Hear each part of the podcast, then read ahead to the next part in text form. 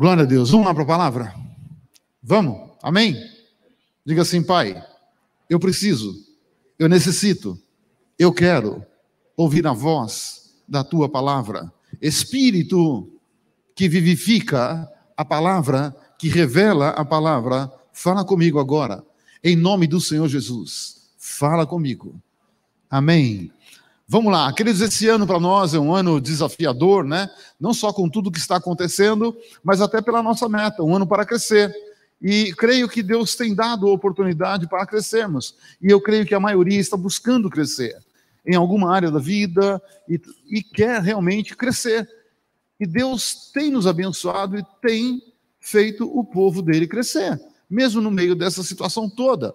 E quando eu falo crescer, eu não estou falando só em uma área da vida, mas em todas as áreas, ou em várias áreas, ou em muitas áreas. Deus tem nos dado oportunidade, porque no tempo difícil é que nós crescemos. Quando está tudo bem, está tudo bem. Mas quando o tempo fica difícil, a gente tem que dar um jeito, tem que dar os pulos, tem que se virar. E aí Deus vem e abençoa. Amém? E esse mês aqui, é o mês em que nós estamos buscando, sabe, mover a pedra, tirar a pedra. E gostei muito do tema, porque isso daqui é tão abrangente, nós podemos falar de tantas coisas, né, tantas pedras da nossa vida. Domingo passado eu compartilhei com você sobre movendo as pedras da nossa natureza caída. Não sei quantos estiveram aqui conosco pela manhã. Né? Então, nós temos uma natureza caída. Depois do pecado, a natureza humana se torna uma natureza caída. E a tendência de uma natureza caída é sempre buscar as coisas ruins, é sempre buscar e viver o mal. Mas Deus não quer isso, nem para mim, nem para você. E eu quero continuar nessa linha porque isso nos faz crescer. Quando nós tiramos pedras da nossa natureza caída, automaticamente pedras, sabe, como a Bíblia diz que nós somos co-participantes da natureza divina, essas pedras vivas da natureza divina começam a entrar no nosso coração. Quando algo sai, algo precisa entrar. A casa não pode ficar vazia. Então, quando eu tiro uma pedra de uma natureza caída, como eu disse no domingo, eu creio que o Espírito Santo vem colocar algo novo, algo bom no nosso coração. E hoje eu quero pensar com você não na nossa natureza caída, mas algo que pode deixar a vida mais leve. Que a vida, essa caminhada na vida, sabe, ela não precisa ser uma caminhada pesada, difícil, muitas vezes dolorida. Deus não quer essa caminhada. Né? A caminhada na vida que Deus propõe para mim e para você, eu penso assim, é, é uma caminhada cheia de aventuras. Eu gosto de aventura e creio que boa parte também das pessoas gostam, porque quando você é, passa por um momento, e aquele momento ele acaba te, te desafiando, isso é uma aventura, e quando você sai dele, você fala, puxa, eu consegui, estou melhor, estou mais forte, mais preparado, isso é de Deus e tal. Quando a gente está passando na luta, não, né? ninguém gosta, mas quando você vence, ah, querido irmão, enche o nosso coração, ou só eu sou assim? Não, traz uma satisfação, uma alegria. Fala, eu venci, eu sei que Deus vai me ajudar a vencer mais e mais e mais. Porque quando eu estou em Cristo, com Cristo, a Bíblia diz que eu sou mais do que vencedor. E ser mais do que vencedor, vem uma luta, você vence, vem outra, você vence. Isso é mais do que vencedor. A vida é feita de lutas e nós estamos aqui para vencer as lutas. Então, essa é a proposta de Deus. E hoje eu quero ver com você isso aqui, ó. Como que eu posso tirar algumas pedras? Que tornam a minha vida difícil, torna a vida muitas vezes pesada, angustiante. Então eu quero identificar algumas pedras. Infelizmente o tempo é curto, não dá para falar muita coisa, mas eu quero pelo menos identificar três pedras que tornam a vida mais difícil, mais pesada. E como eu posso entender o conselho de Jesus, segredos que a Bíblia me dá para mudar o meu jeito de viver e tornar a vida mais leve. Está comigo? Amém? Tudo bem? Sabe, você precisa ser aquela pessoa, não aquela pessoa que espalha uma roda, mas aquela pessoa que agrega, aquela pessoa que as outras pessoas querem estar perto de você porque você é alegre, você é para cima, quando alguém encosta em você, você Manda ela lá para cima. Porque existem pessoas que, quando você encosta nela, ela te manda para baixo. É não é verdade? Então, opa, esse estilo de vida não é legal. Eu não sou filho da família Adams, você também não é filho da família Adams. Nós somos filhos de Deus e não da família Adams. Para a turma mais nova, família Adams. Tem gente aqui que não sabe o que é família Adams.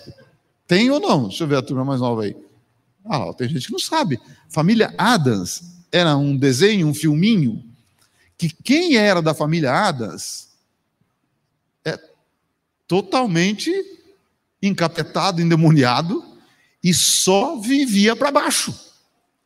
A casa deles, o carro deles, só tinha uma nuvem em cima, que era a nuvem negra. Onde eles iam, a nuvem ia junto. Sempre chovendo, sempre escuro, sempre assim, tal, tal, tal. Não, não, nós não somos assim, não. Nós estamos debaixo da nuvem de Deus. Não debaixo da nuvem de uma família Adams. Não. E também nada de ser crente, lip e hard. É outro desenho da minha época. Lembra do lip hard? Ó oh, céus, ó oh, vida, ó oh, azar. Para, irmão, para. Não torne a vida pior. Então, vamos lá, queridos, vamos nessa caminhada. Como eu posso tornar a minha vida mais leve? Querido, eu quero compartilhar com você segredos. Vamos lá, segredos. Não, antes do, do ah, isso, segredos que podem mudar o seu jeito de viver. Porque nós criamos um jeito de viver. Cada um tem o seu jeito. É ou não é? Você não fala assim, aquele lá é estourado. E aquela lá não tem nem pavio. É ou não é? Não, aquilo é calmo, é tranquilo. Você, cada um tem o seu estilo de vida. Né, eu conheci pessoas que eu, um especificamente, falei, isso aí nunca vai se converter. Nunca, nunca. Porque de cada dez palavras que ele fala, doze são palavrões. Como é que vai se converter? Se converteu. Ele tinha o estilo de vida dele. Mas Jesus veio e mudou. Que pode mudar o seu jeito de viver, uma vida mais alegre, com mais esperança, com fé, uma vida que vale a pena viver. Não chegar em determinado momento da vida e você fala, nossa, não vale a pena viver. Para que viver? Para que continuar vivendo? Eu não sei se alguém já pensou assim um dia. Para que viver? Ei, se você está aqui, é porque Deus tem algo com você ainda nesse mundo. E quando Deus tem algo, você pode ter certeza que é bom, não é ruim porque ele tem pensamentos de bem e de paz para a sua vida. Esse é o pensamento que ele tem. Vamos lá, Hebreus, capítulo 12. Quero ler com você versículo 1, 2 e 3. É um texto muito conhecido. Portanto, também nós, visto que temos a rodear-nos tão grande nuvem de testemunha, desembaraçando-nos de todo o quê? De todo o quê? Hã? Peso. Tem gente que tem a vida pesada e do pecado que tenazmente nos assedia. Não se iluda com o pecado, ele vai rodar você o tempo inteiro. Né? Ele vai estar tá rodeando, cutucando e tentando te levar para o lado dele. Ah, do pecado que tenazmente nos assedia, corramos com perseverança a carreira que nos está proposta. Deixa um pouquinho esse versículo 1. É assim, querido, não sei quem estava aqui no celebrando a recuperação na segunda-feira. Quando você nasceu, quem é que nasceu aqui? Deixa eu ver. Faz pouco tempo ou muito tempo que você nasceu? Ó, pelo ui, eu já entendi. Nem lembra mais? Ó, eu lembro cada vez que eu olho para minha identidade, falo, meu Jeová. Às vezes as pessoas falam para mim, você está com problema no joelho? Eu falo, não, meu problema não é o joelho. O problema é a identidade. O número dela. Esse é o problema. Mas vamos lá, querido. Quando você nasceu, Deus te propôs uma carreira, eles. No dia que você nasceu ali, Deus olhou para você, filha amada, eu tenho uma proposta para você. Eu tenho uma vida para você. Eu não sei quantos anos mais eu vivo. Mas Deus sabe. E Deus propôs uma carreira. E é interessante que essa carreira, ela pode se tornar muito, muito melhor do que a gente vive. A proposta de Deus é muito melhor para mim e para você. Mas nós acostumamos a criar estilo de vida, maneira de vida. Às vezes nós pegamos aquilo que vem da família, aí nós pegamos aquilo que vem dos amigos, mas a maioria das vezes nós pegamos as coisas, as circunstâncias da vida, os momentos difíceis, as lutas, nós pegamos isto, isso entra na gente, muito mais do que qualquer outra coisa, porque a tendência, sabe, de um ser caído é sempre olhar para o lado ruim, não o bom. Se uma pessoa ela fizer dez coisas boas e uma ruim, qual vai ser evidenciado? Isso é a nossa natureza caída. O que vende mais na mídia, na televisão, no rádio? Notícia boa, notícia ruim? Isso faz parte dessa natureza. Só que isso vai entrando em mim, entrando em você. E de repente nós falamos muito mais coisas ruins do que coisas boas. E aí a vida vai se tornando um peso, um peso, um peso. Então, opa, esse não é o estilo de vida que eu preciso ter. Eu preciso falar, a Bíblia diz, de coisas agradáveis, coisas boas. Tudo que é agradável, tudo que é de bom, fala. Porque eu costumo falar daquilo que meu coração está cheio. Então eu preciso começar a encher meu coração de coisas boas, não de coisas ruins. Amém? Então, um conselho para você: para de ouvir coisa ruim na televisão, que só te gera medo, preocupação, e hoje o que mais tem é isso. É ou não é? Então, para, corta isso, porque isso está te fazendo mal. Isso não faz bem, isso está imprimindo em você um estilo de vida pior do que você vive. Então eu preciso me alimentar. Quando você tiver tempo, e quando você não tiver tempo, arruma tempo. Ó. Porque isso alimenta, isso gera fé, gera esperança, isso te levanta. Vamos lá, versículo 2 olhando firmemente para o Autor e Consumador da nossa fé. O meu estilo de vida tem que ser diferente. Os meus olhos precisam estar voltados para aquele que é Autor e Consumador da minha fé. Se eu olho para Jesus, eu busco imitá-lo, eu sei como ele procedia, como ele vivia, eu sei as atitudes dele aqui na terra, é para ele e para essas coisas que eu preciso olhar e pegar esse exemplo, seguir esse exemplo todas as vezes que alguém estava passando por um momento difícil e gritava, qual era a resposta de Jesus? Tende bom ânimo, sou eu. Sou eu. Então é isso que eu preciso olhar. Quando eu estou passando um tempo difícil, uma situação complicada, eu preciso ouvir essa voz. Tende bom ânimo, sou eu. Porque se Jesus não é a tempestade, ele está na tempestade. Nós cantamos isso. Eu preciso acreditar nisso. E onde Ele está, eu vou aquietar meu coração. Eu vou aquietar, porque eu sei que Ele está comigo. Então eu preciso, querido irmão, quando eu faço isso, eu estou demonstrando a Ele que eu tenho fé, que eu confio nele. Só que assim, é interessante isso. Ele é o autor e o que vem depois? O que, que vem depois? Hã? Esse consumador, o que, que você entende? Me ajuda a pregar aí, vamos lá. Você está muito mascarado e mascarada hoje. O que, que é o consumador? Me ajuda, gente. Um de cada vez. Hã? Que finaliza. Que finaliza. Pode ser aquele que consome a minha fé também? Ele me dá fé para usar a fé que eu tenho? Quantas vezes Jesus olhou para alguém e disse: A tua fé te salvou, a tua fé te curou? Então eu preciso entender que Ele é o tudo na minha vida. E Ele precisa olhar para mim, olhar para você, olhar para o nosso coração e ver um coração voltado para Ele, que está entendendo o que está acontecendo. Mas mesmo entendendo tudo, não tem medo, porque sabe que onde Ele está sempre será assim. Tem de bom ânimo, sou eu.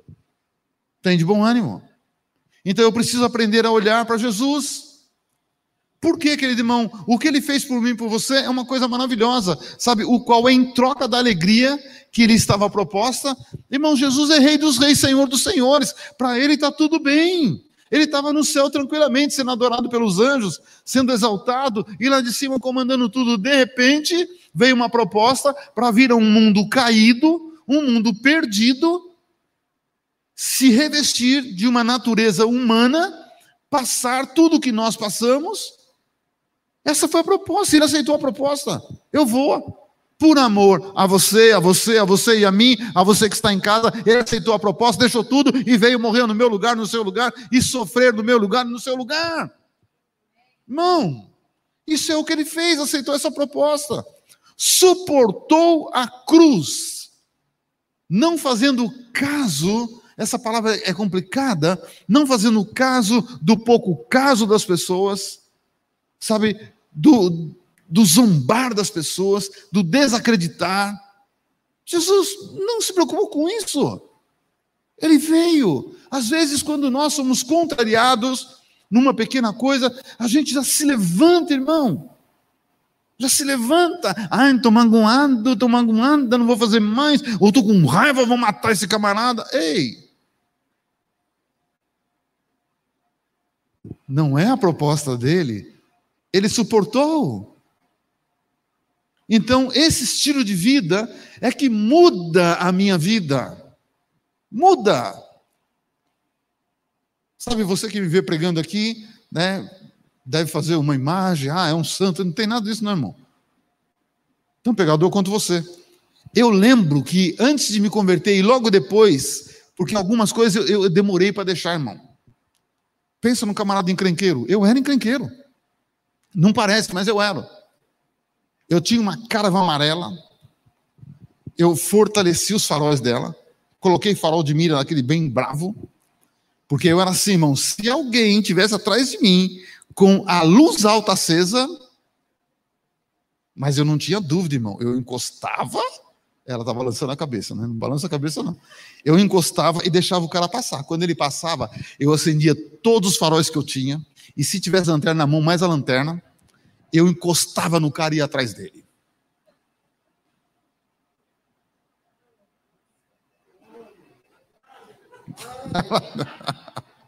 Eu acho que tem mais gente aqui, pelo jeito, né?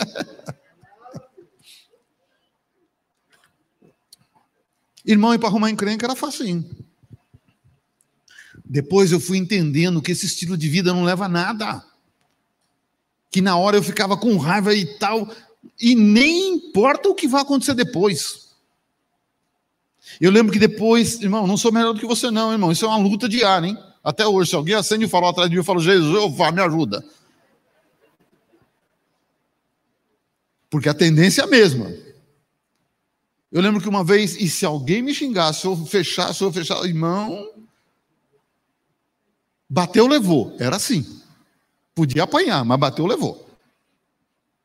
Um dia eu fechei um camarada sem querer. Fechei, eu já estava mais crente. Fechei. Por isso que foi sem querer. Fechei ele sem querer, mão, o camarada veio, parou do lado, desceu, e quando eu vi que ele ia passando, eu fiz assim: desculpa. E ele, mais, ele parou o carro, desceu e veio aqui na minha porta. O que, que você falou? O que, que você falou? Eu falei, rapaz, eu estou pedindo desculpa. Ele não sabia o que fazer. Por quê? Porque ele esperava uma resposta.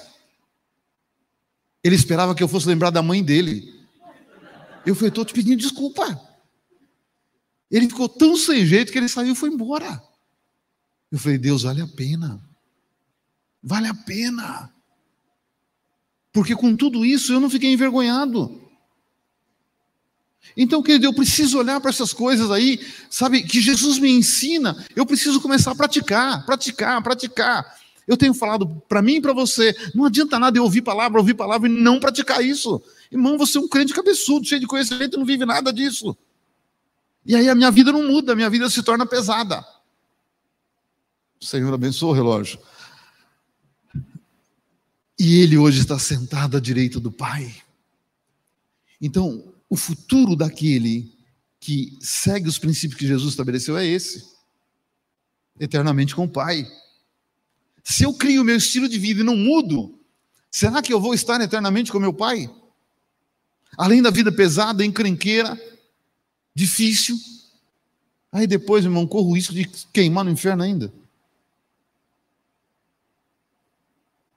Oi? Lembro de um encarregado de um setor da fábrica que o pai da Janete tinha. E eu comecei a pregar Jesus para ele. E eu falava para ele, a gente tinha muita intimidade amizade. Eu falava, ó, posso até falar o nome dele, ninguém conhece mesmo, já, já foi para a glória. Eu falava, Cláudio, se você não se converter, não entregar sua vida para Jesus, você vai para o inferno, cara. Você vai para o inferno. Ele falava, Willy, sapateiro, pobre, corintiano, ainda vão para o inferno? Não é possível, Deus não vai fazer isso comigo. Vai, vai. Versículo 3 para a gente Considerai, pois, atentamente aquele que suportou tamanha oposição dos pecadores contra si mesmo, para que não vos. Só termina de ler isso aí para mim, irmão.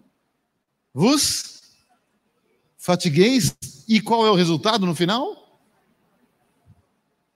Que, que é desmanhando a vossa alma? É chegar uma hora que a vida está tão pesada, está tão difícil, a pessoa diz: não vale a pena viver, estou cansado de tudo isso.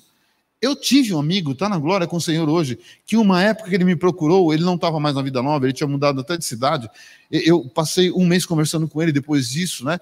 Ele falou para mim: eu estou cansado, cansado de ser homem, cansado de ser empresário, cansado de ser pai, cansado de ser marido. Um mês depois ele morreu, irmão. Depois que conquistou tudo que ele tinha sonhado. Morreu. A alma. Eu pensei que ele estava cansado também. Então, querido, se eu olho para Jesus e se eu vou seguir Jesus, a minha alma não vai. Não vai cansar. E a hora que cansar, ele tem solução. Vamos lá. Por favor, coloca aí para mim, Ricardinho. Ó, oh, falei o Ricardinho, falei o nome dele agora, hein? Pedras do sabe tudo. Quero falar três pedras que nós vamos precisar tirar da nossa vida. Vamos tirar essas pedras da nossa vida. As pedras do sabe tudo. Que pedra é essa, irmão? Não sei se você conhece alguém que quando você vai falar com ele, ele já sabe. Tudo ele já sabe. Você não conhece ninguém assim, né? E você fala uma coisa, ele fala outra. Porque ele vai sempre tentar demonstrar que ele sabe mais que você. Que ele tem mais que você. Sabe aquela pessoa que sempre tem razão?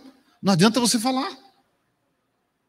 Ela não vai entender, porque ela, a vida dela, tem um conceito carregado de pedra do sabe tudo. No fim se torna um chato, uma chata que a gente não tem vontade de conversar? Oi?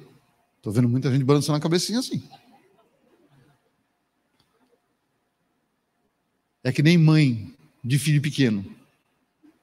Você que é mãe, fecha os olhos para não ouvir e fecha os ouvidos para não ver. O que eu vou falar agora. É muito interessante você ver mãe conversando. E a mãe está conversando, ela está falando do filho dela, toda empolgada, e fala, e fala, e fala. Daqui a pouco ela vem e fala do filho dela, e fala, e fala, fala. Eu penso assim, ei, alguém está ouvindo? Porque as duas falam ao mesmo tempo. Vocês conseguem ouvir? Conseguem entender o que a outra está falando? Mas nem responde o que a outra falou. Nossa, meu filho é uma benção, inteligência. Puxa, que legal, parabéns. Não, não. Já fala do filho dela também. Vai ser coisa de mãe. Que o pai não entende, o homem não entende a cabeça da mulherada. Mas amém. Coloca o versículo para mim, por favor, Ricardinho. Não sejais sábio aos teus próprios olhos. Teme ao Senhor e aparta-te do mal. Será isso saúde para o teu corpo e refrigério para os teus ossos. Porque, querido, aquela pessoa que pensa que sabe tudo, chega uma hora que ela vai estar tão cansada. A alma dela está tão cansada porque ela sempre vai ter que mostrar que sabe mais. Sempre ela vai ter que mostrar que tem razão. E chega uma hora que cansa isso. Cansa. Porque todo mundo é humano, nós somos iguais. Mas eu, eu, eu preciso demonstrar que eu, sou, que eu sei mais que você, que eu sempre tenho razão. Não, querido, para. Não vive assim, isso é desgastante. E você carregar uma, uma carroça cheia de pedra, não sabe tudo. Ei, você não é o dono da verdade, muito menos o justo juiz. Seja uma pessoa agradável, sociável, saiba interagir com, a, com os outros. Você vai tirar muitas pedras pesadas do seu jeito de viver. Porque, querido, quem sabe tudo chega uma hora, não, não tem como você manter uma comunhão, uma conversa saudável, uma conversa alegre. Irmão, nós precisamos ser humanos. Tem uma hora que eu preciso sorrir. Ontem nós tivemos um tempo tão gostoso, com pessoas preciosas. Nós saímos meia-noite, mas nós rimos tanto, irmão. Rimos tanto. E conversamos coisas boas, agradáveis, e dando risada. Até nós brincamos assim, aqui é tudo maluqueiro mesmo, é tudo ZL, é tudo. E ali só tinha um que não era corintiano, mas o resto era tudo corintiano. Então a gente estava bem em casa, bem adaptado. Não, tem uma hora que eu preciso ser humano, você precisa ser humana. Ser humano. Estão me fazendo entender ou não? Isso vai tornar a sua vida mais leve. Uma caminhada mais agradável. Tudo bem? Então, olha, se a carapuça serviu para você que está aqui, você está em casa, veste ela. Arranca, arranca as pedras. Eu sei que tem muito sabe tudo, está dizendo, ei, não é assim não.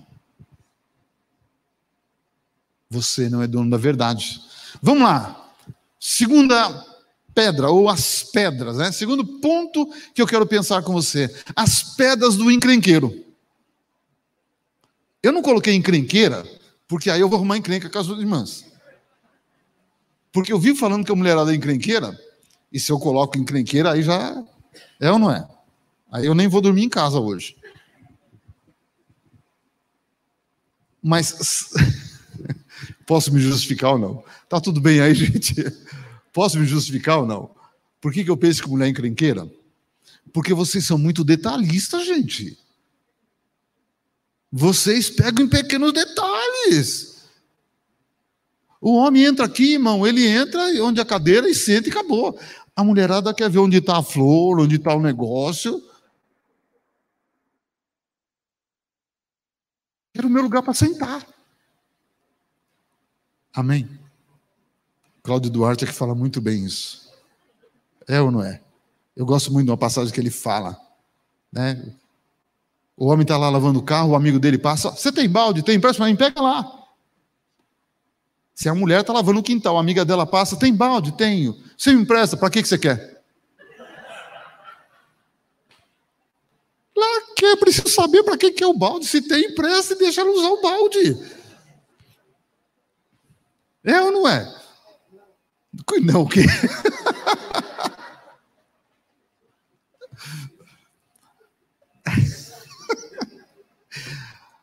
Às vezes a pessoa fala comigo e, irmão, me perdoe. Às vezes a pessoa fala e pede oração, olha, a oração, meu parente está doente, tal, tal. Falei, pode deixar, irmão, vou orar, tal. Chego e falo, Jean, olha, a tal pessoa pediu para orar pelo parente dela, tal, que está doente. O que, que ele tem? Eu não perguntei o que ele tem, ela pediu para orar, eu vou orar. Mas ela quer saber o que, que ele tem. Ela não pediu para orar, eu vou orar.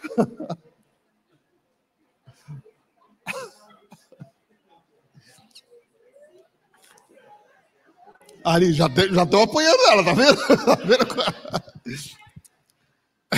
Não, ela pediu para orar.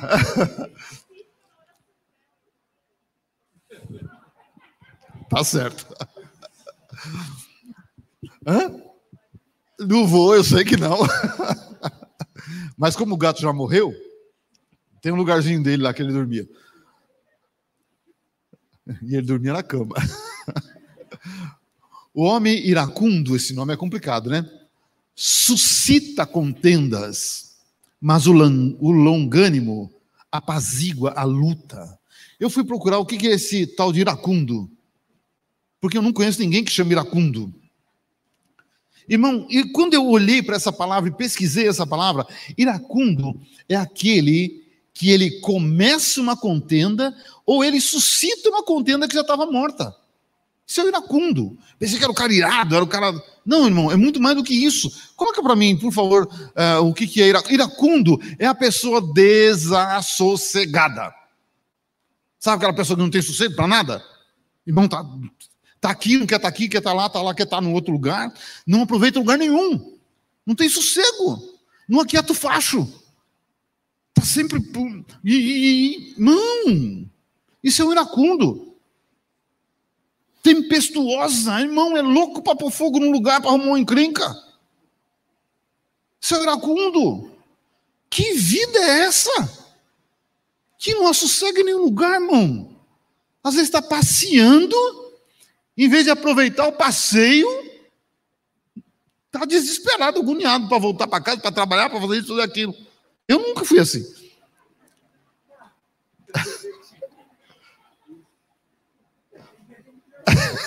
você, não, você não devia ter vindo. Aquela pessoa que acaba sendo uma pessoa grossa, irmão, tem sempre uma resposta que é mais um tapa na orelha do que uma resposta. Irmão, esse estilo de vida é peso, é fardo. Não é uma vida leve, não é uma vida agradável. Sempre tem uma resposta atravessada. Parece que está endemoniado. A palavra certa é endemoniado. Tá? Ali está endemoniado, mas é endemoniado. É o ninho de capeta. Então, irmão, isso torna uma vida pesada. Eu preciso fazer uma autoanálise de como eu vivo. E começar a ouvir feedbacks. Ó, oh, o que, que você acha? O que você pensa? E quando a resposta vier, No começo que eu estava pregando, eu falei para ela: ó, fica me ouvindo e corrija os meus erros de português. Porque o português de Minas é diferente daqui. É mesmo. Já falei um monte de vezes para você. O nosso abecedário é diferente de vocês aqui de São Paulo. Aqui é A, B, C, D, E, F, G. O nosso é B, C, D, F, G. Tudo ao contrário. E para nós está certo. Para nós é um umbigo. Como é que é aqui? Hã? É umbigo. Tá igual. Hã? Mas aí, quando chegava em casa, eu falava, e aí? Ela começava a falar, não, eu ficava bravo com ela. Ela falou, mas foi você que pediu. Então, eu preciso mudar o meu estilo de vida. Porque no final, irmão, uma pessoa desse jeito aí, ah, assim, tem infarto. Ah, está rogando praga? Não estou não, estou alertando. Pelo contrário. AVC, gastrite, e aí vai, mano. Hã? Ah, distancia as pessoas. Então, pera um pouquinho, eu preciso ter um jeito de viver, um jeito de agir, um jeito de lidar com pessoas diferentes. Eu preciso ser mais maleável. Isso torna a vida mais leve. Eu estou me fazendo entender, irmão? Está tudo em paz? Aí em casa está tudo bem, gente? Então eu preciso tirar essas pedras da minha vida e tornar a minha vida mais fácil. Irmão, se tem alguém que tem direito de ser feliz, é crente. Agora é um monte de crente, irmão, encrenqueiro, emburrado. Jeová tem misericórdia. Vamos lá, meu tempo está passando. A pedra do falso moralista. Sabe aquela pessoa que em tudo, aleluia, e, e glória a Deus, e, e tudo está vendo Deus, está vendo anjo, está vendo irmão, e, e vive no, no, mundo da lua. Tem gente que se, fica um pouquinho do lado dela e fala: Nossa, eu não sou crente. Tem misericórdia, Deus. Só ele vai para o céu, só ela vai para o céu, eu não. É ou não é verdade? Ou você não conhece ninguém assim? É um, um falso moralismo, irmão. Quer ver o que Jesus pensa disso? Coloca Mateus para mim. 23, versículo 4, depois a gente pula. Aqui Jesus está falando com os fariseus, os doutores da lei. Ele diz assim: olha, esse, esse tipo de gente, eles atam fardos pesados e difíceis de carregar e os põem sobre os ombros dos homens. Essas pessoas gostam de fazer assim e um falso moralismo e tal, tal, mas joga para cima de você. Ele mesmo não faz. Eu não vou citar nome aqui. Mas há um tempo atrás tinha líder que você não pode ter televisão em casa, só que ele tinha. Não pode isso, não pode aquilo tal, e fica lançando peso, irmão. Entretanto, eles nem mesmo com o dedo querem mover, querem mover essas coisas. Vamos lá, pula para mim. Vamos lá, 23. Ai de vós, escribas e fariseus, hipócritas, porque sois semelhantes aos sepulcros caiados. O que é um sepulcro caiado? Você sabe o que é um sepulcro caiado? Tem muita gente que acha que não sabe o que é um sepulcro caiado. Caiado, irmão, é aquele túmulo que não é nem pintado com tinta, é com cal, porque é barato, joga o cal na água, faz aquela mistura, joga um pouquinho de óleo, toda na receita, joga um pouquinho de óleo para grudar, e aí vai e pinta o sepulcro. Aí ele fica branco. Por fora está bonitinho, né? branquinho, tal, tal, tal. Que por fora se mostra belos, se mostram belos, mas interiormente estão cheios de ossos de mortos e toda imundícia. Assim também vós exteriormente pareceis justos aos homens, mas por dentro estáis cheios de hipocrisia e de iniquidade. Irmão, eu vou pecar agora. Senhor, me perdoa. Mas quando eu vejo uma pessoa muito crente, não, eu não ponho um pé atrás, eu ponho os dois. Irmão, esse povo, né? Eu coloquei assim, ó. Uma falsa santidade. Uma vida fingida de quem vive nas nuvens da falsa espiritualidade você se sente um nada perto da pessoa. Mas eu penso, querido irmão, quando. Eu vou falar por mim, tá? Não, não vou falar por você agora. Quando eu me converti, eu não perdi a minha humanidade. Eu continuo sendo humano. Irmão, ainda tem carne, tem sangue, tem uma alma que grita. Eu não virei anjo. E quer saber, você não virou anjo. Nós somos humanos. E enquanto eu estiver aqui na terra, eu sou digno dessa terra, essa terra é digna de mim. Porque se eu fosse um Enoque da vida, Deus já tinha me levado. Não sou Enoque. Então, por que eu vou tentar mostrar para você algo que eu não sou? Por que, que eu vou passar para você uma santidade que eu não tenho? Eu penso que um cristão, no meu caso, o que eu sou aqui em cima, eu tenho que ser lá fora, tenho que ser em casa. Se eu tiver uma vida lá e outra vida aqui, opa. Não, isso é falsidade. Eu sei que não é com você que eu vou falar, nem com você que está em casa. Mas quantas vezes a gente ouve filhos falando, eu vou querer morar na igreja com meu pai porque aqui ele é tão bonzinho. Esposa falando a mesma coisa. Eu vou trazer cobertor, tudo, vou morar na igreja com meu marido. E cada vez que o tempo passa, isso parece que aumenta, irmão. A gente ouve cada notícia. Você fala, meu Deus, como é que pode? Então eu tenho que entender quem eu sou, como eu sou, ser sincero com Deus e não tentar passar uma falsa imagem para ninguém.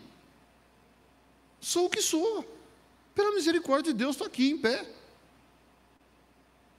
Porque esse tipo de gente que tenta ser o que não é, isso é um conceito judaico muito interessante, até no alimento dele. Tem gente que fala, é, o judeu não come porco por questão de, de como é que fala, de saúde, e sanidade, é isso que fala? É? Por saúde e tal, porque porco é imundo. Não, não é isso, não, irmão. A Bíblia, Deus deu uma ordem para eles: vocês vão comer carne de animal que tem a, pasta, a pata fendida e ruminante. Isso é a ordem que Deus deu. A vaca tem a pata, a pata fendida e ela é ruminante. O porco tem a pata fendida e ele não é ruminante. O que Deus está dizendo é assim: olha, o que você vê é a pata, o que você não vê está lá dentro. Então você tem que ser o que você é. Não tentar mostrar para a pessoa o que você não é.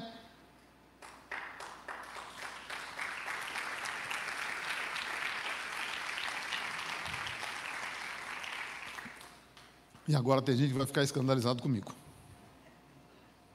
Eu preciso saber a diferença do que edifica e o que não vai edificar. Não é pecado, mas não edifica. Eu preciso ter esse discernimento.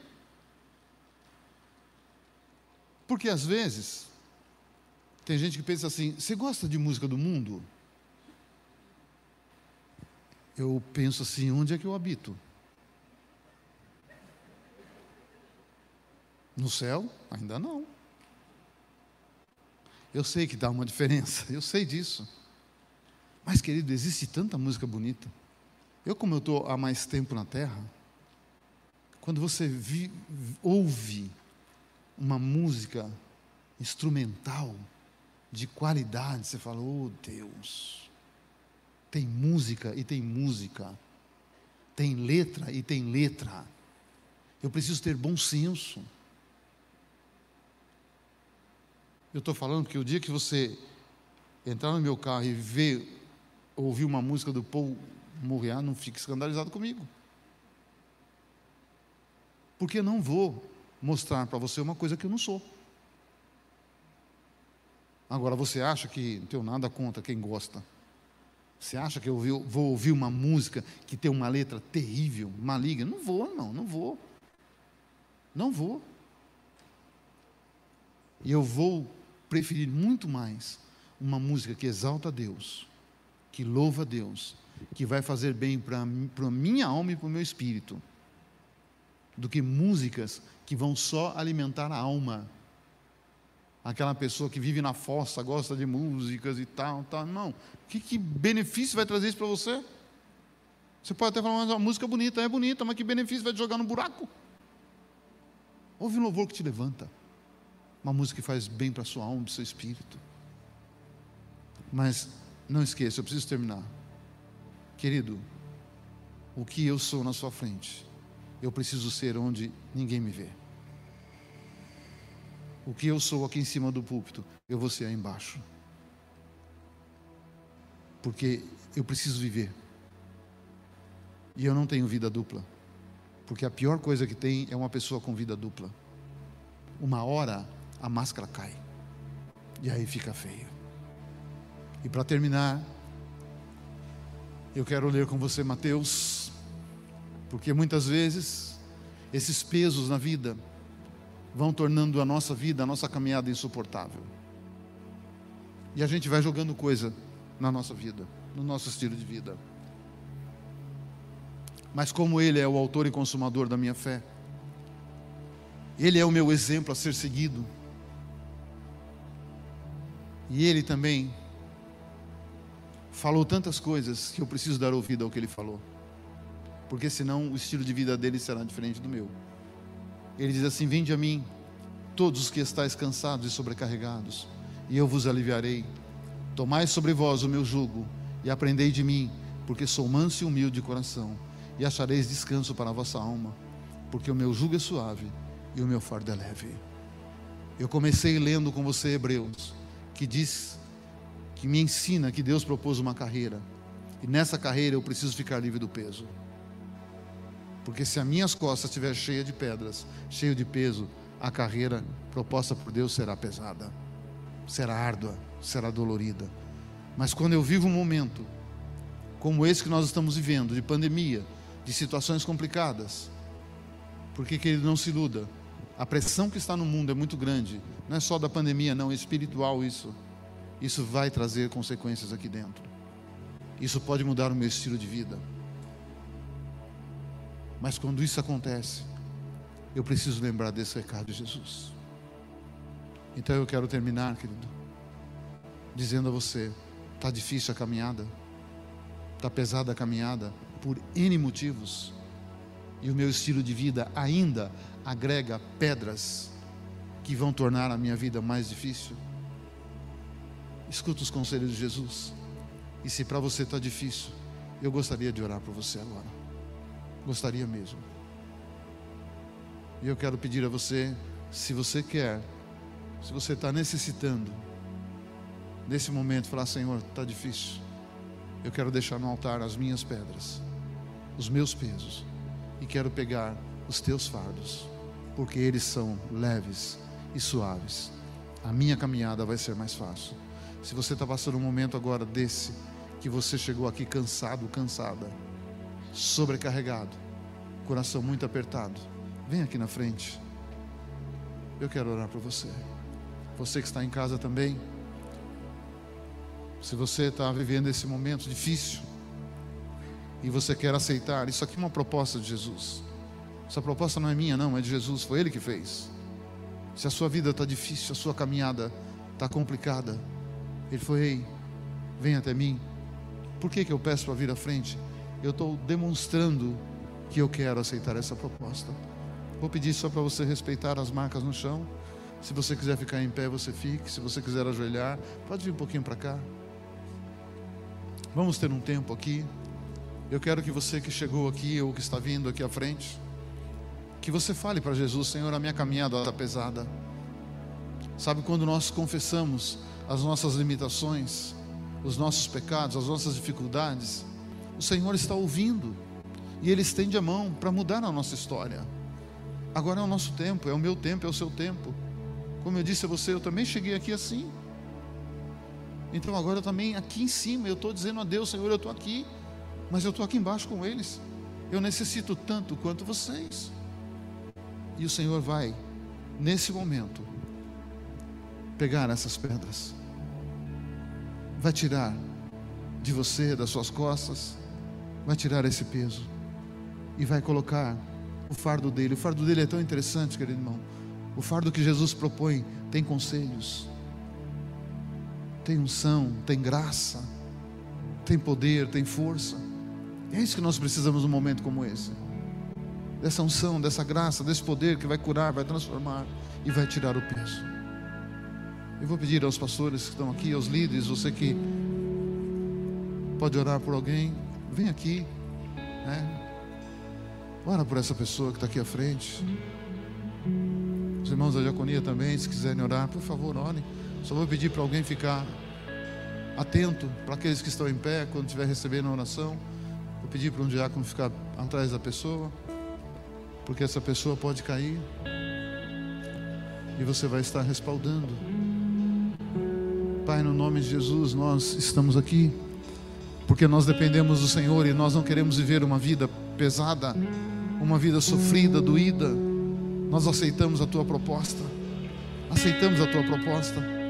Nós lançamos sobre o Senhor toda a nossa ansiedade, todo o nosso medo, toda a nossa preocupação e queremos pegar do Senhor a tua graça, o teu poder, a tua misericórdia, a tua unção, a tua cura. Vem, Senhor, vem, Senhor no nome de Jesus.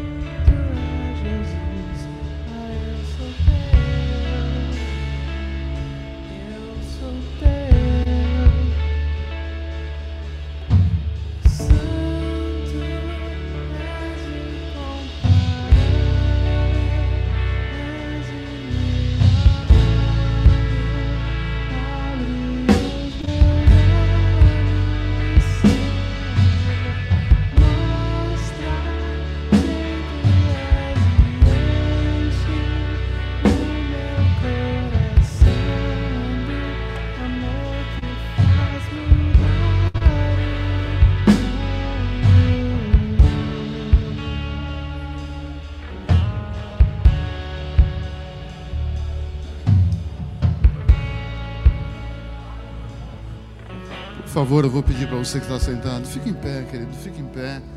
Estenda sua mão para cá. É um momento de ministração, é um momento em que nós, como igreja, devemos estar unidos em fé.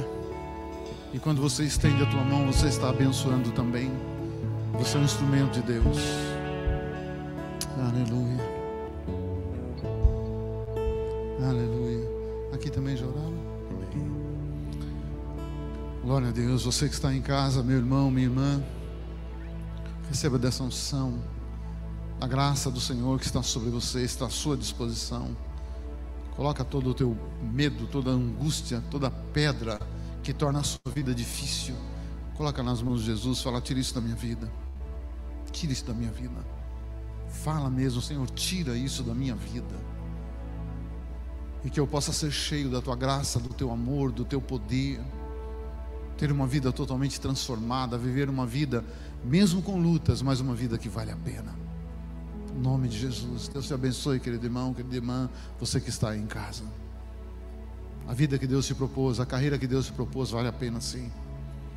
E você não terminou ela ainda. Deus ainda tem muitas coisas que Ele vai fazer com você e através de você e em você. Aleluia.